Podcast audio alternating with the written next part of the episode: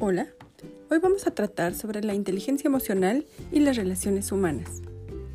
Las relaciones interpersonales proporcionan un contexto en el que se distingue la inteligencia emocional. La calidad de las relaciones establece un clima social y emocional que prevalece en nuestro ambiente familiar, social y de trabajo. Estas habilidades son, por mencionar algunas, la autoconciencia emocional, el autocontrol emocional, el control del impulso, la tolerancia al estrés, la flexibilidad, la autorrealización, la empatía, la asertividad y la responsabilidad social.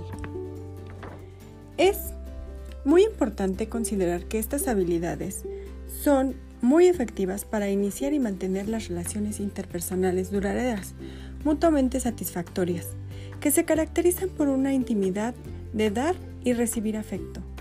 El punto clave es el requerimiento de la mutualidad, que requiere ceder, ser parte de nuestro autocontrol con otras personas. Es un tipo de relación que nos lleva a ser socialmente responsables y, como se dice, tratar a las personas como deseamos ser tratados.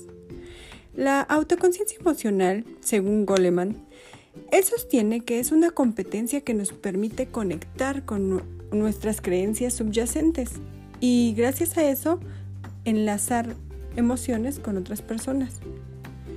Sobre el autocontrol emocional, se refiere a que las emociones positivas son contagiosas y promueven eso mismo en los demás. Sin embargo, las emociones negativas pueden llevar a dañar de forma irreparable las relaciones.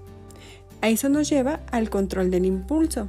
Las competencias que debemos desarrollar para demostrar una inteligencia emocional es esta precisamente, el control de los impulsos.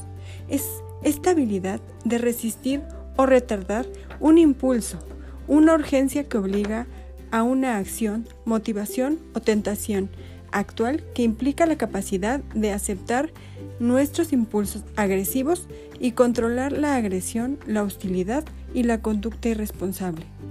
Entonces desarrollamos también la tolerancia al estrés, que es una habilidad de adaptarse y resistir los dolores inevitables que nos da la vida sobre eventos diversos como amenazas, alteraciones en la vida, sin derrumbarnos, afrontando el estrés de forma activa y positiva, por lo tanto, evitando debilitar la salud física y emocional.